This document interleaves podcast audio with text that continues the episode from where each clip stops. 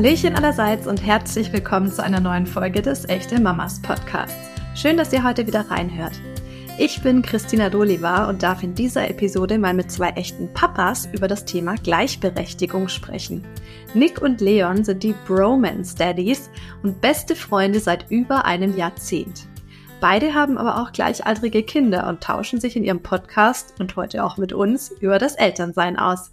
Wir klären heute die Frage, ist Care-Arbeit wirklich als Arbeit anzusehen? Herzlich willkommen, Nick und Leon von den Bromance Daddies. Ich freue mich total, dass ihr heute im Echte Mamas Podcast zu Gast seid, denn wir reden hier ja auch mit den Papas.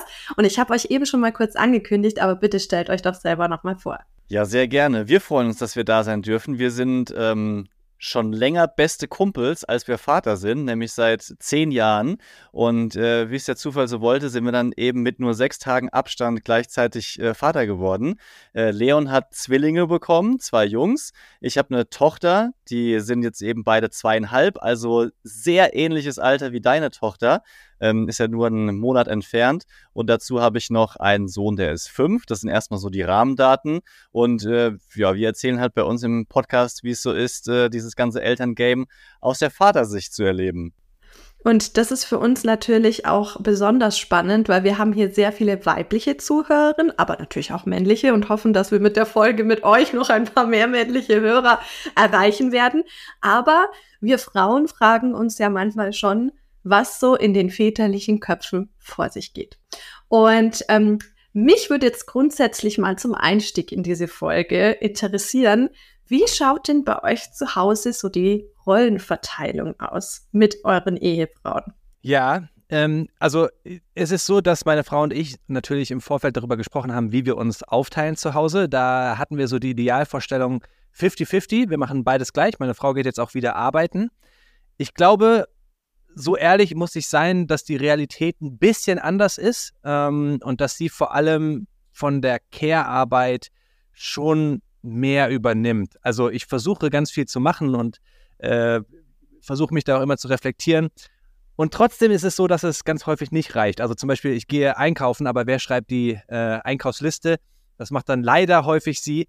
Und da versuche ich noch weiter an mir zu arbeiten. Aber äh, ja, es wäre, es wäre jetzt leicht zu lügen, aber das wäre einfach nicht die Realität. Und wie sieht es bei euch aus? Ja, also das ist meine Frau mh, übernimmt definitiv mehr dieser äh, arbeiten zu Hause, das ist keine Frage. Und äh, trotzdem, ich spreche auch äh, ab und zu mit ihr, sind wir damit größtenteils fein, so wie es ist. Also es ist jetzt auch nicht so, dass ich die ganze Zeit das Gefühl habe, der totale äh, Macho-Loser zu sein, ähm, sondern wir sprechen darüber und jetzt was zum Beispiel konkrete Sachen wie Einkaufen, Geschenke für Geburtstage, ähm, betrifft, das ähm, hat sie auch gerne in der Hand. Es ist ihr wichtig, dass ich ein Ohr dafür habe und da musste ich an mir arbeiten, weil ich dann manchmal gedacht habe, okay, sie kauft die Geschenke eh ein, also dann mach halt einfach. Und es wurde auch immer gut, aber da ähm, habe ich jetzt ja mehr mich fokussiert und bin auch bereit, als Sparringspartner drüber zu überlegen, was braucht's alles. Ähm, und ansonsten ist halt bei uns so, dass meine Frau jetzt äh, noch nicht ganz 50 Prozent arbeitet. Ich äh, dagegen halt in der Regel so sechs Tage die Woche und äh, dementsprechend ist äh, sie mehr dafür zuständig. Es würde jetzt nochmal spannend werden, wenn irgendwann das, wenn die Arbeit auch 50-50 ist und das ist, glaube ich, so dieser Knackpunkt, dieser, dieser spannende oder auch oft schwierige Bereich, an dem wir gerade sind, wenn man dann eben aus der Elternzeit der Frau wieder zurück Richtung Job geht, dann dürfen eben die ganzen Aufgaben nicht bei der Frau äh, hängen bleiben.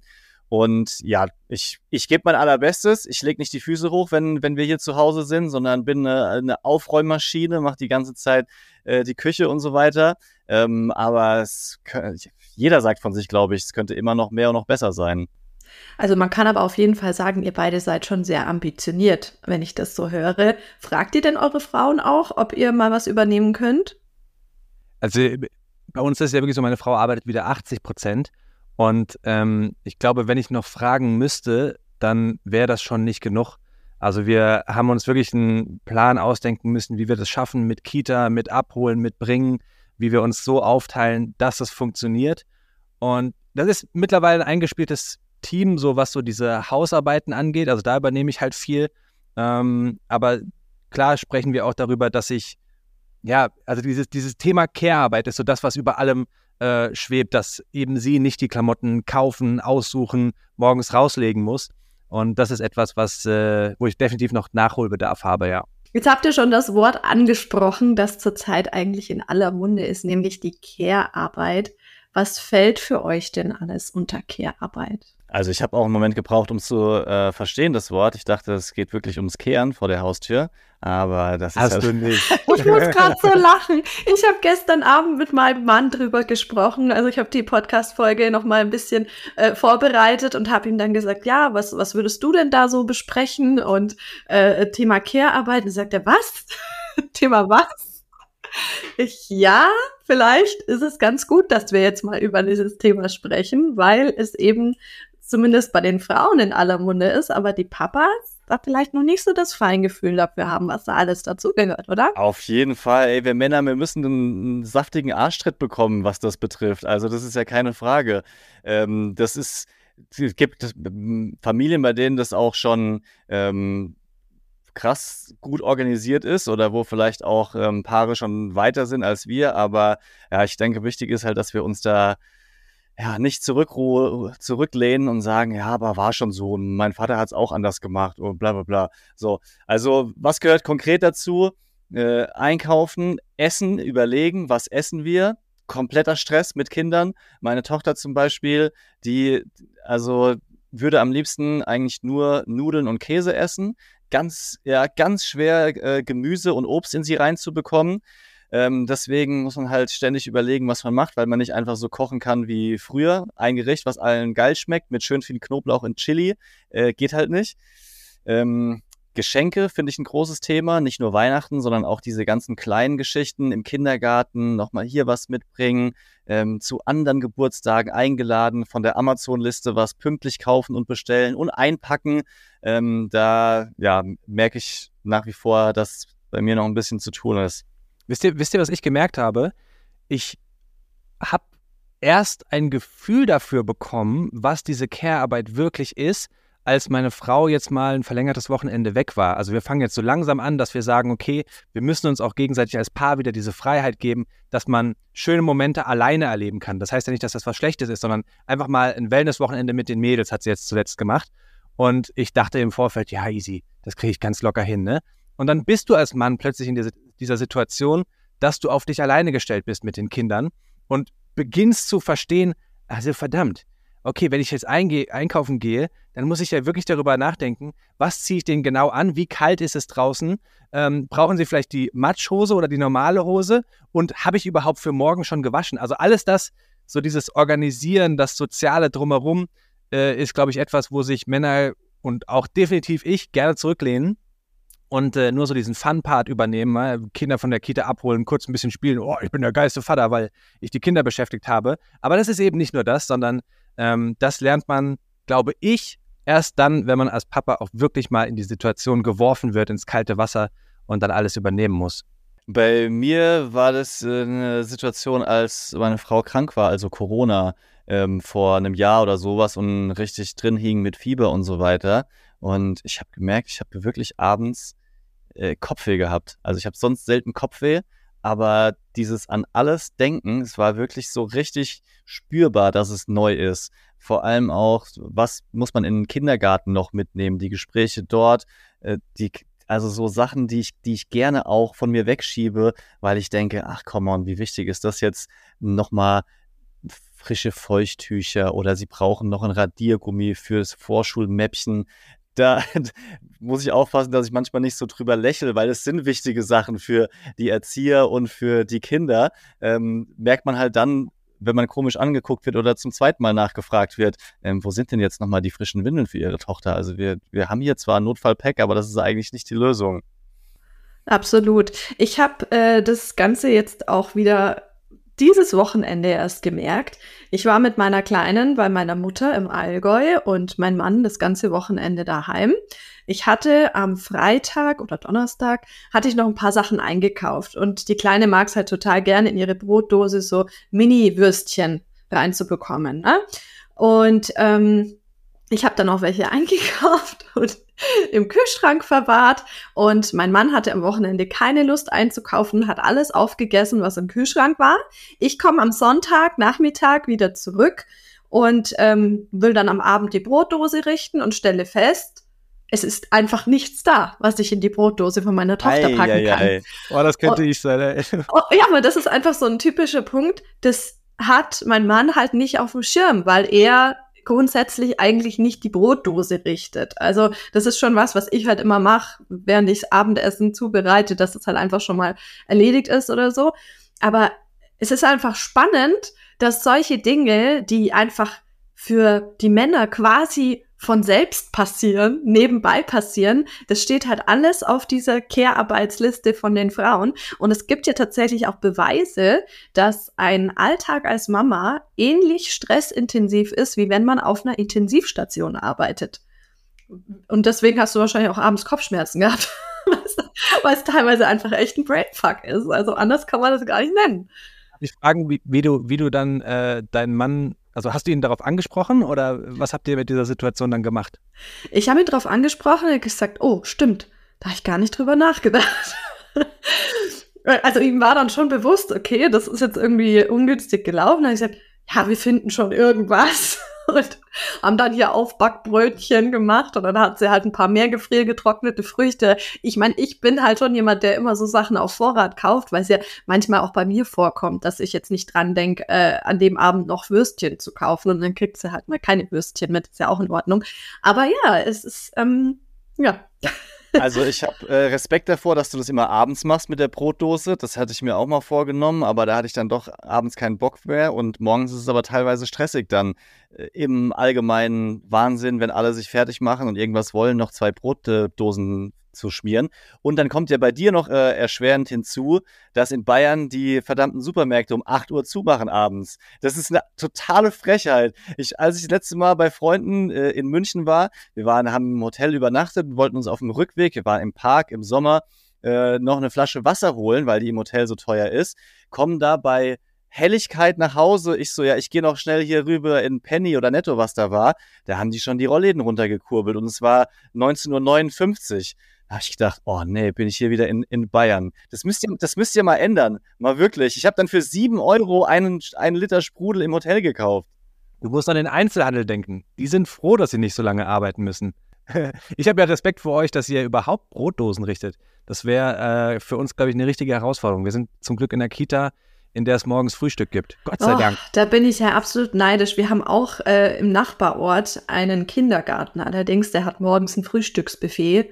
Und das finde ich ja echt richtig, richtig geil. Ja, Moment, die Idee ist cool, aber ich kenne das auch von Freunden und die Kinder sind halt dort unbeaufsichtigt, machen, was sie wollen und feuern sich die ganze Zeit nur die Würstchen rein. Also da ist dann halt auch nichts mit mal hier eine Gurke, da mal eine Karotte. Klar, kann man auch okay finden, aber ich meine, ich bin so ein bisschen Ernährungs- Freak und Junkie und finde es auch ganz gut, wenn man den Kindern dann was Gesundes morgens mitgeben kann und die dann halt nicht mit Bauchschmerzen von zwölf Wiener Würstchen da. Aber du weißt ja nicht, ob dein Kind auch wirklich die Brotdose isst, die es mitbekommt, oder ob die Erzieher das dann zur Seite legen. Das muss man ja auch sagen. Wie? Also das, die, die, meine Kinder können ja nur das essen, was ich ihnen mitgebe. Ja, aber vielleicht essen sie es ja gar nicht, sondern essen gar nichts. Ja, aber dann bleibt es in der Dose drin. Aha, oh, verstehe. Das, wird, das äh, erziehen dann, das schmeißen dann nicht die Erzieher weg. Also das sehe ich dann, wenn sie wenig gegessen haben. Ja, mein, meine Kleine fordert dann immer die Brotdose auf dem Heimweg von der Kita an und braucht noch einen Snack. Schauen wir immer, was noch alles drin ist. so, jetzt aber mal wieder zurück zum Thema von den Brotdosen zur Rollenverteilung und auch ein Stück weit Gleichberechtigung äh, im Alltag. Stand bei euch denn jemals Debatte, euch anders aufzuteilen? Also bei uns definitiv, weil meine Frau auch mehr verdient als ich. Ähm, und das ist ja letzten Endes immer eine Frage des Geldes, muss man ja auch sagen. Also ich glaube, ähm, warum ist die Rollenverteilung in vielen deutschen Haushalten so, wie sie ist? Weil der Mann leider häufig mehr verdient und äh, da muss man sich dann doppelt überlegen, ob der Mann zu Hause bleiben kann, wenn es die finanzielle Situation überhaupt hergibt. Ähm, und wir haben beide gesagt, dass wir es erstmal so versuchen, wie wir es jetzt gelöst haben, dass wir beide quasi voll arbeiten. Also ich würde auch sagen, dass ich so ungefähr 80 Prozent arbeite und wir haben aber auch gesagt, dass wenn das nicht funktioniert mit unserer Aufteilung, ich die Person bin, die runterschrauben muss. Ähm, deswegen äh, tun wir jetzt beide gerade alles dafür, dass es funktioniert. Aber was, was ist das für ein äh, Gefühl für dich? Ich glaube, dass einige Männer damit bestimmt so ein, so ein Thema hätten. Ist das für dich völlig fein oder bist du da vielleicht auch ein bisschen in deinem Stolz angekratzt? Also, so wie gesagt, ich glaube schon, dass. Meinst du? Ja. Oh, ähm, glaube nicht, dass ich damit. Also ich hätte, ich hätte eher so eine innere Rastlosigkeit, weil ich Arbeiten schon brauche. Ähm, einfach um äh, meine Kreativität in irgendwelche Bahnen zu leiten. Ähm, ich bin einfach sehr, sehr schnell gelangweilt von Dingen, die immer wiederkehrend sind. Ähm, und Arbeit hilft da häufig, einfach in so einen kreativen Prozess zu kommen. Ähm, ich glaube nicht, dass ich, dass ich mich schlecht fühlen würde, weil so die Außenwirkung irgendwie eine andere ist. Ich glaube, dass ich aber schon auch diese Anerkennung, die man im Job manchmal bekommt, genieße. Also kennt ihr das, wenn du auf der Arbeit bist und hast was gut gemacht und wirst dafür gelobt, dann ist das ja was Schönes erstmal. Oder du guckst auf deinen äh, Gehaltscheck oder auf die, auf, die, auf die Gehaltsabrechnung und denkst dir, ja, habe ich äh, für gearbeitet. Das ist meine Leistung. Das ist schon etwas, was ich brauche und schätze. Und trotzdem würde ich, glaube ich, diesen, diesen Schritt gehen, zu sagen, für die Familie ist es wichtig. Weiß nicht, ob ich das vor Kindern schon gemacht hätte, aber ähm, jetzt mit Kindern, die zweieinhalb sind, sieht man viele Dinge noch mal in einem anderen Licht und sagt so, boah, wenn es der Familie gut tut und vielleicht ist es ja auch nur für einen äh, gewissen Zeitraum, bis die Kinder, weiß ich nicht, dann im Kindergarten oder in der Schule sind. Ähm, und wir als Freiberufler haben da noch mal andere Möglichkeiten zu sagen, okay, ich bin jetzt mal begrenzt für ein, zwei Jahre ein bisschen bisschen weniger am Arbeiten. Das würde schon funktionieren, ja. Ja, absolut. Und wie ist es bei euch, Nick? Äh, also bei, bei uns ist es so, dass wir die, nennen wir es mal, klassische Rollenverteilung haben. Also nach der Geburt war meine Frau ähm, länger in Elternzeit und dann auch bis äh, das zweite Kind von uns kam, dann quasi im Übergang. Sie hatte angefangen, wenig zu arbeiten, dann äh, wurde sie eben wieder schwanger und dementsprechend ähm, hat sich dann die neue Elternzeit angekündigt. Und ähm, ich habe weiter gearbeitet, also einige Monate Elternzeit genommen, aber jetzt nicht weit weg von 50-50. Und das Ding ist aber, dass wir fein damit sind. Also es war jetzt nicht so, dass wir darunter gelitten haben, sondern bei uns war es glücklicherweise so, dass es für alle Seiten cool war. Meine Frau hat sich darauf gefreut, auch die Zeit mit Kind zu haben und zu Hause zu sein. Natürlich gab es auch äh, negative Eigenschaften oder, oder ja, Auswirkungen, zum Beispiel dieser wenige Kontakt zu anderen Erwachsenen und Eltern. Das ist schon was, was äh, ihr fehlt und wehtut.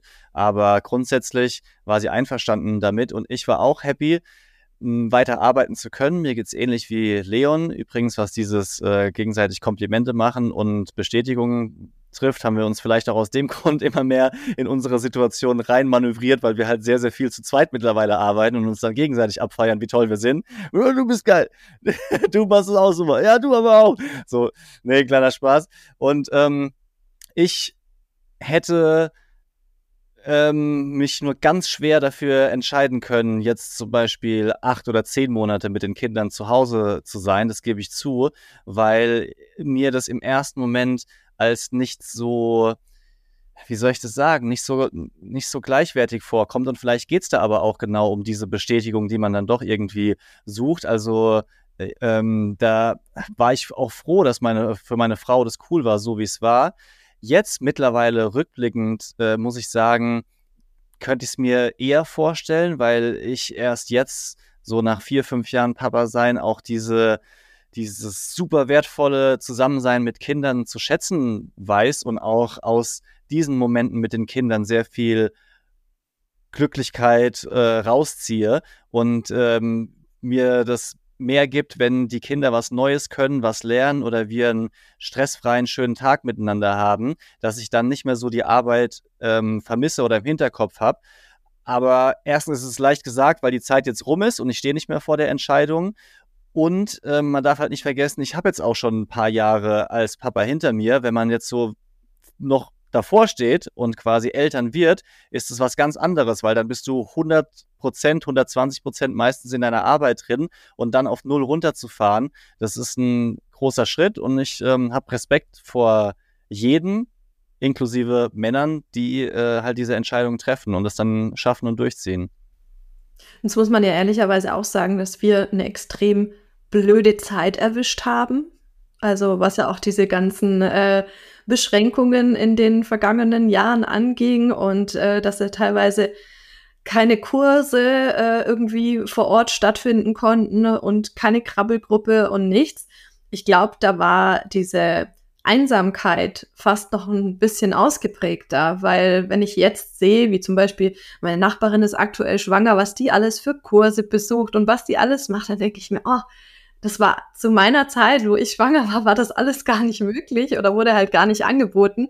Und das ist halt schon auch nochmal ein Riesenunterschied. Hast du dich da auch oft alleine gefühlt? Oder wie hast ja. du versucht, es zu kompensieren?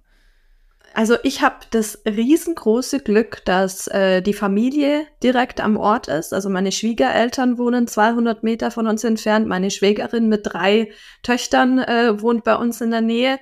Und dadurch war es nicht ganz so schlimm, aber trotzdem, ja, das hat schon, hat schon reingehauen. Also ich war das erste Mal mit meiner Kleinen in der Krabbelgruppe. Da war die, glaube ich, acht Monate alt oder so. Ich meine, äh, die erste Zeit habe ich sowieso kaum was gemacht, weil ich nach der Entbindung recht eingeschränkt war körperlich, hatte einen äh, ungeplanten Kaiserschnitt und war dann auch gar nicht fit genug, großartig Sachen zu machen. Dann kamen ja schon wieder die Beschränkungen über den Winter. Ähm, und dann ging es ja eigentlich erst wieder so, ich glaube, es war März oder April oder so, durfte man dann mal wieder raus. Also keine Ahnung, war schon eine wilde Zeit. Und äh, über den Winter dann natürlich mit äh, sehr kleinem Baby nahezu ausschließlich zu Hause. Ja, du bringst die Zeit schon rum, aber es ist schon sehr, sehr eintönig. Und da war ich sehr dankbar, dass mein Mann auch noch recht viel Homeoffice machen konnte, dass der einfach dann auch teilweise da sein konnte, weil sonst wäre mir, glaube ich, echt die Decke auf, aufgefallen. Das wollte ich gerade sagen. Da muss ich sagen, war Corona für mich eigentlich ganz cool, äh, weil ich komplett im Homeoffice war und wirklich meine Zwillinge miterleben durfte. Also ich war durchgehend an der Seite von meiner Frau, konnte ihr helfen im Homeoffice und ich glaube, ehrlich gesagt, anders wäre das auch gar nicht gegangen. Also wäre ich den ganzen Tag über von neun bis fünf auf der Arbeit gewesen, wäre sie ausgerastet mit den zwei Jungs ähm, und ich hätte mich auf der Arbeit sehr, sehr, sehr, sehr schlecht gefühlt. Ähm, und ich glaube, nur durch Corona und diese Homeoffice-Geschichte haben wir das so durchgestanden, wie es ist. Und ich, ganz ehrlich, also ich bin mir nicht sicher, ob äh, man vor fünf Jahren als Vater so viel von seinen Kindern mitbekommen hat, wie wir jetzt im, im Homeoffice. Mhm. Ja, einen Vorteil muss es ja auch gehabt haben. Nein. dass, dass, diese Kurse weggefallen sind, das war schon äh, ziemlich traurig. Ähm, würdet ihr denn sagen, wenn ihr jetzt ähm, ja eure Familienkonstellation so anschaut und äh, wie ihr auch mit eu euren Frauen auf, also alles aufteilt, ähm, setzt ihr euch für die Gleichberechtigung im Alltag ein? Hm, für eine, für eine faire Aufteilung, würde ich mal sagen. Also vielleicht ein Wort noch dazu, was ich, ähm, ich finde es richtig wichtig, dass wir hier darüber sprechen und äh, finde es auch toll, das miterleben zu können und vielleicht auch ein bisschen dafür was zu tun.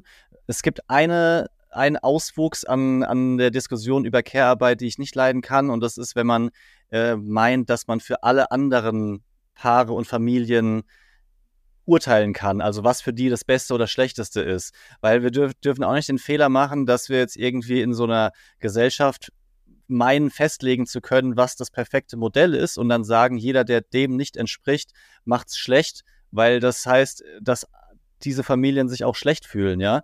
Wichtig ist, dass Paare fair, ehrlich miteinander für sich eine gute Lösung und Konstellation finden. Das möchte ich nochmal dazu sagen, weil mir manchmal diese, diese 50-50-Diskussion äh, so äh, gleitet so ab in falsche Richtungen. Wisst ihr, was ich meine? Ähm, ansonsten finde ich es super wichtig, vielleicht hören ja Männer zu, halt einfach mal zu fragen, so ehrlich zu sein, so was könnte ich besser machen, was, was, äh, wo hapert's an mir? Ich, ich will meinen Teil erfüllen und auch nicht dieses, in die Falle sind wir auch schon getreten, äh, zu denken oder zu sagen, wie kann ich dich unterstützen, sondern es ist die Aufgabe schon von uns beiden. Also es geht eher darum, seinen eigenen Part zu erfüllen und nicht der Frau zu helfen, die Sachen zu machen. Also so vom, vom Verständnis. Und äh, dann muss man halt auch so ehrlich sein und Kritik annehmen und sich halt auch mit der spaßbefreiten Arbeit mehr auseinandersetzen. Heute Nachmittag ähm, werde ich hier putzen und habe gar keinen Bock drauf, weil bei uns alles zustaubt.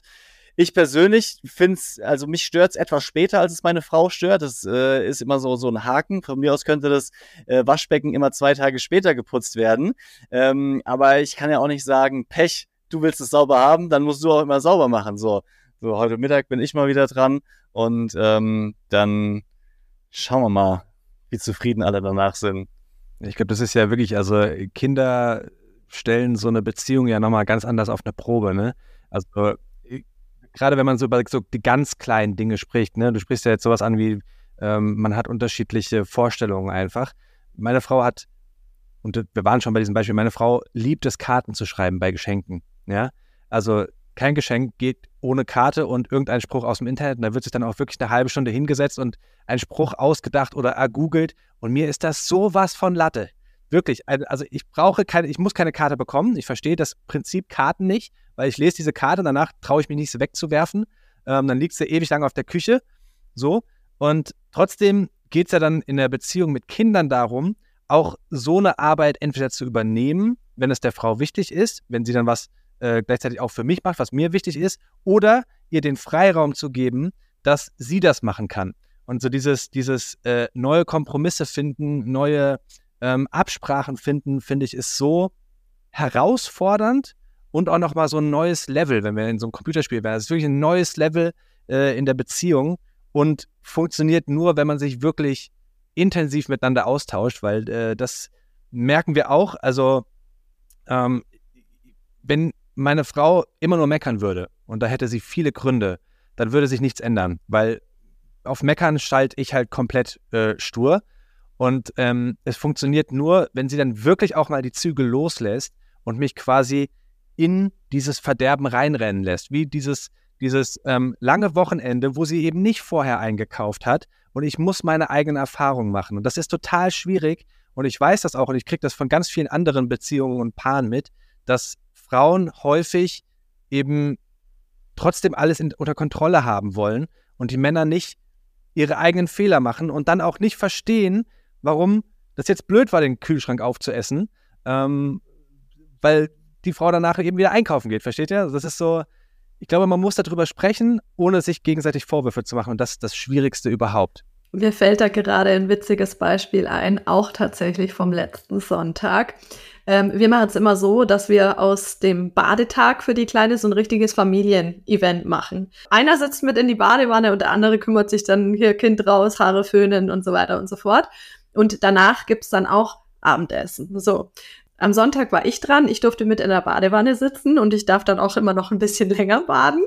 Und ich habe ganz kurz überlegt, weil in der Regel mache ich es immer so, ähm, wenn mein Mann mit der Kleinen in der Badewanne sitzt, dann gehe ich schon mal ein bisschen was aufräumen, bereite das Abendessen schon mal vor, äh, mache halt irgendwelche produktiven Sachen. Und ich glaube, mein Mann, wenn ich in der Badewanne noch mit ihr sitze, der daddelt halt auf dem Sofa vor sich hin.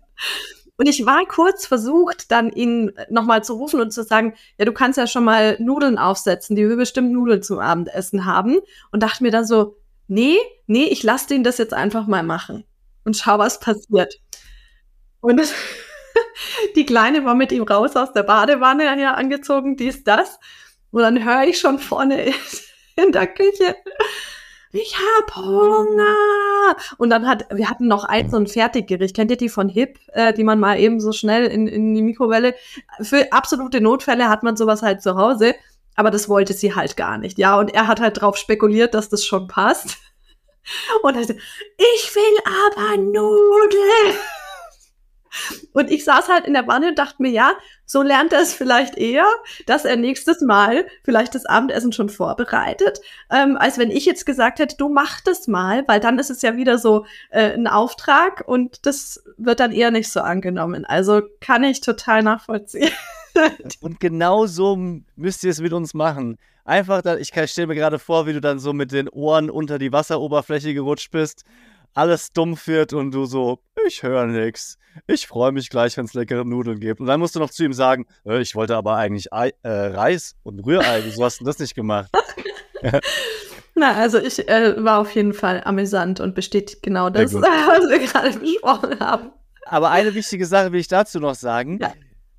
Wir Männer überraschen manchmal trotzdem mit unserer Spontanität oder mit unserer Kreativität, wie wir dann auch solche Sachen lösen können. Also es darf ja nicht so sein, dass wir nur mh, hm, die Angestellten sind, die es so erfüllen müssen, die Arbeit, wie es schon im Kopf der Frauen ist, sondern wir müssen es jetzt schon dann auch in unserem Style machen dürfen. Das ist dann vielleicht nicht so, wie, wie, wie, wie ihr euch das vorgestellt habt, aber letztendlich, wir kriegen das schon auch irgendwie geregelt und sind manchmal da überraschend spontan.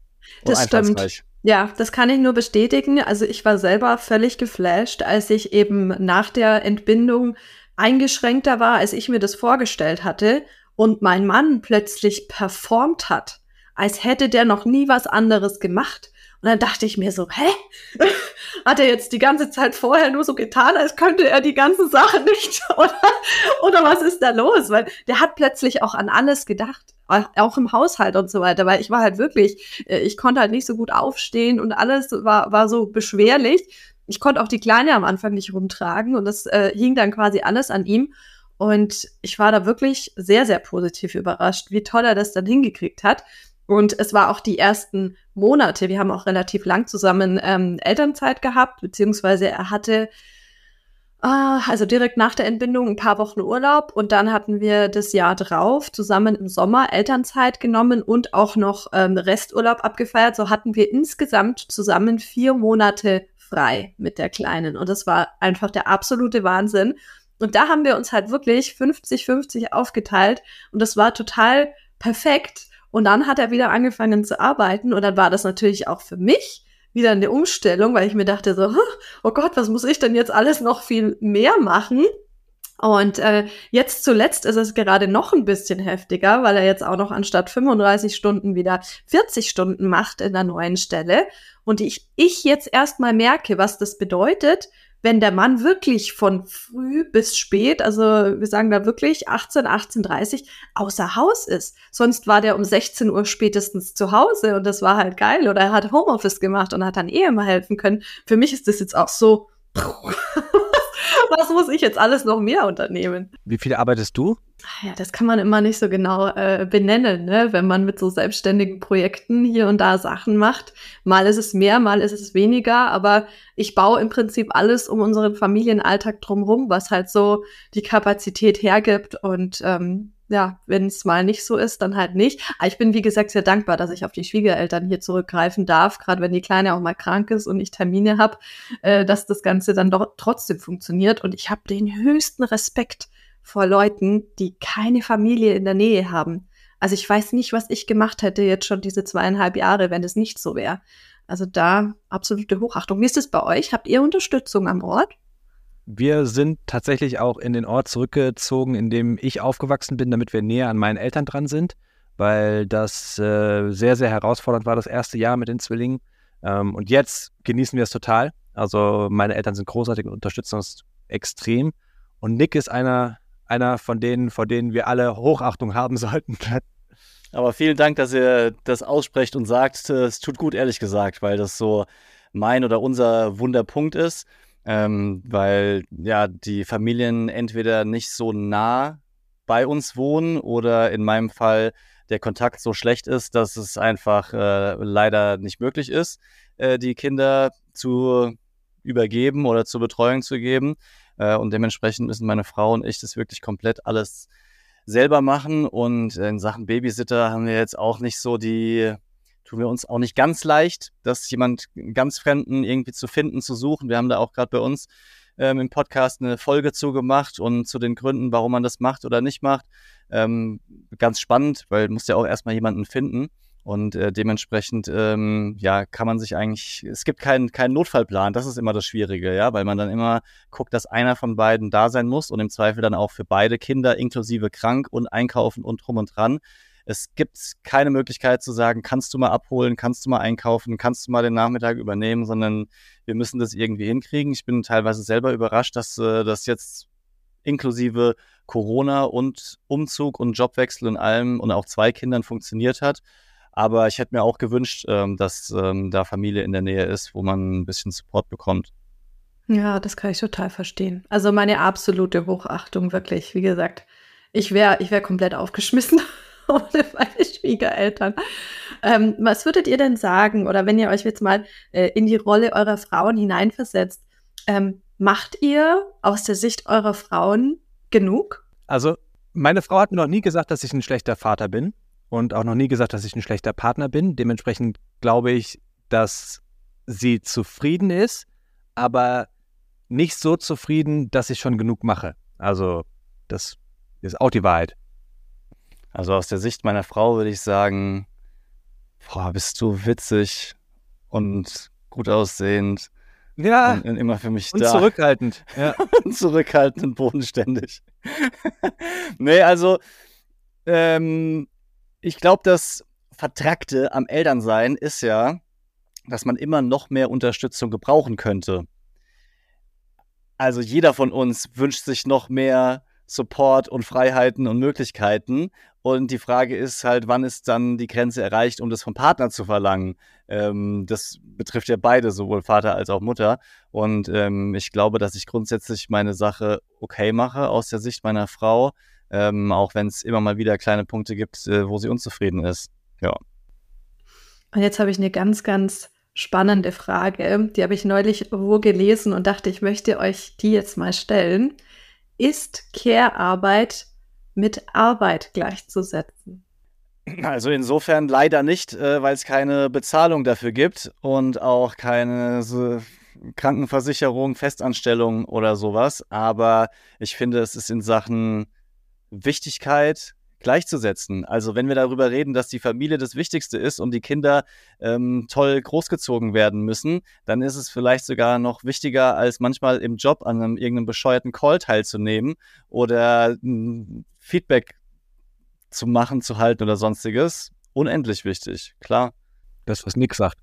Voll. Ja, also ähm, in, in einer perfekten Welt würde man dafür bezahlt werden. Ne? Aber äh, da das leider nicht ist, nicht so ist, ja, ist es sowas, sowas Undankbares, was man sich immer ähm, auch gegenseitig als Paar dann wahrscheinlich vorwirft, vor allem dann, äh, wenn eine Seite zu wenig macht.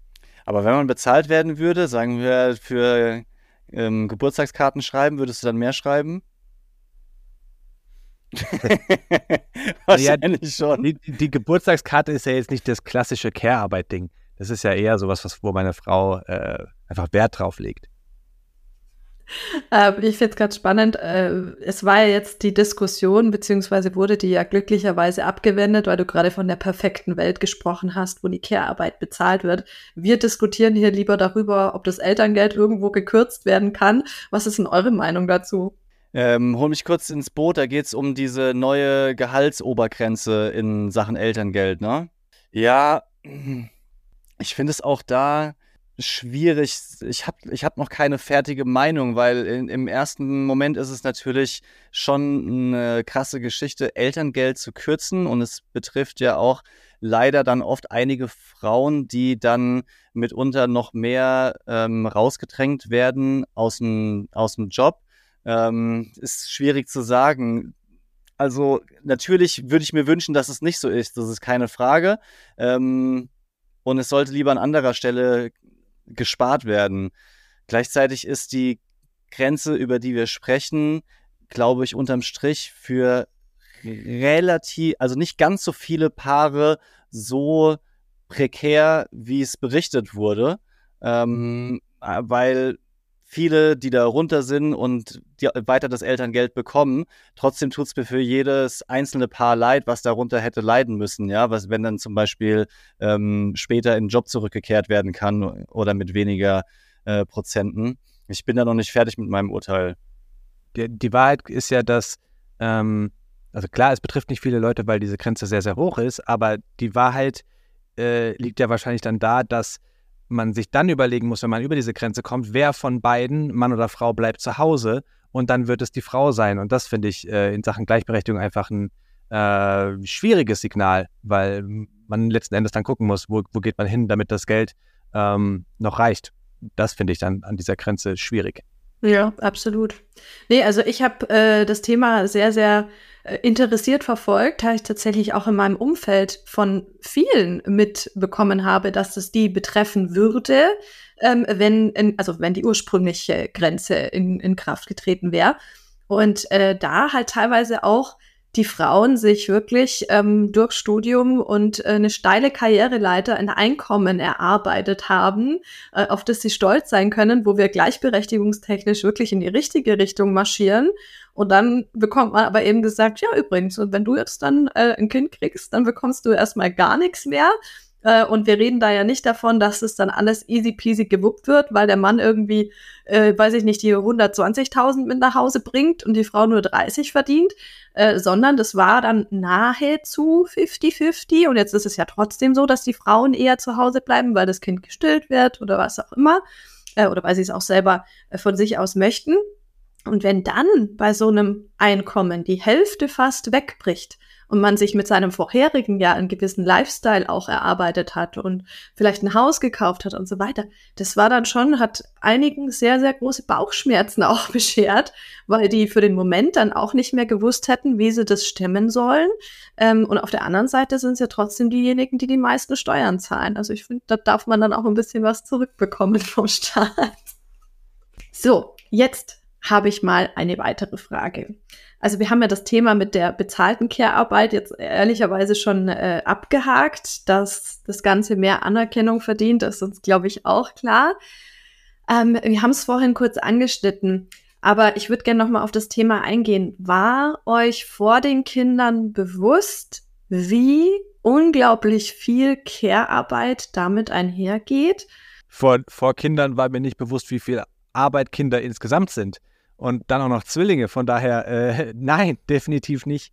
Ich bin sehr, sehr unbedarft an Kinder rangegangen und äh, ja, habe zwar versucht, Ratgeber zu lesen, ähm, aber das ist so dieses typische, du bekommst Kinder und dann sagen dir Menschen schon mit Kindern, schlaf noch mal richtig aus. Und dann denkst du, ja, ja, komm, bei uns wird alles anders. Und du hoffst, dass bei dir alles anders wird, aber es wird es nicht. Und äh, deswegen definitiv nein, mir war das nicht bewusst und äh, wird das erst jetzt auch richtig bewusst, wo meine Frau wieder komplett arbeiten geht ähm, und ich gezwungen bin dazu, mehr zu machen. Darf ich ganz kurz zu den Zwillingen noch einhaken, weil mir das gerade einfällt. Eine Freundin von mir hat auch Zwillinge und äh, die hat mir mal erzählt, dass es in Deutschland so ist, dass sie ganz oft sehr mitleidig angeschaut wird, dass sie Zwillinge hat und äh, dass alle zu ihr sagen, oh mein Gott, und das ist doch so anstrengend und der doppelte Aufwand und so weiter. Und im Gegenzug, sie ist halb Italienerin, wenn man nach Italien kommt und man hat Zwillinge, man wird gefeiert. Äh, wenn du ins Restaurant gehst, die Angestellten kümmern sich um deine Kinder, damit du in Ruhe essen kannst. Und äh, es ist, es wird als Segen Gottes betrachtet, wenn du mit zwei Kindern auf einmal gesegnet wurdest. Und in Deutschland ist es eher so, oh Gott, du Armer, du hast Zwillinge. Oh. Ist das so? Kannst du das bestätigen? Ich würde sagen, es ist so 50-50. Ganz viele, und das hören wir ganz häufig, ganz viele Leute sagen, ähm, oh, da hast du es mit einem Mal durch. Das ist doch super. Ähm, und da sind wir dann die, die sagen, ja, okay, aber wow, es ist auch doppelte äh, Aufgabe, gleichzeitig zwei Wickelkinder zu haben. Ähm, und klar, es gibt auch einige, die dann, ähm, die, die dich mitleidig angucken, wo wir aber ganz lange uns zumindest so ein bisschen verstanden gefühlt haben. Weil ich glaube, wenn man keine Zwillinge hat, kann man nicht nachvollziehen, wie anspruchsvoll das ist, gerade am Anfang. Ähm, und deswegen waren wir immer dankbar, dass zumindest so man da so diese Anerkennung bekommen hat oder das Gefühl hatte, so, boah, okay, es ist nicht leicht, aber äh, das Umfeld sieht zumindest, es ist echt anstrengend, wenn da zwei gleichzeitig äh, schreien im Restaurant. Noch schöner wäre es natürlich, wenn es dann wie in Italien ist, dass äh, wirklich die Kellner kommen und äh, die Kinder abnehmen. Wir waren einmal in Vietnam, noch vor Kindern, und das war krass, weil da haben wir äh, ein Pärchen kennengelernt, was auch ein ganz kleines Kind hatte. Das war vielleicht anderthalb oder so. Und wir sind eine ganz kurze Zeit mit denen zusammen an zwei Orten gewesen. Und egal, wo wir hinkamen, die Kellner hatten immer das Kind. Und die konnten immer alleine essen. Wir dachten wirklich so, Wahnsinn. Das ist ja, das ist ja spektakulär hier. Aber wir dachten gleichzeitig auch, und so blöd ist man dann als Deutscher und Kinderloser in dem Moment, boah, ich weiß nicht, ob ich mein Kind da an irgendjemand Fremden geben würde. So, direkt, direkt so die, die, die, die, die Schublade wieder im Kopf, so, boah, wie können die denn dieses, dieses Kind einfach abgeben. Guck mal, die gehen da hinten in den Hinterraum und wissen, wissen gar nicht, was mit dem Kind passiert. Ja, heute wäre man froh.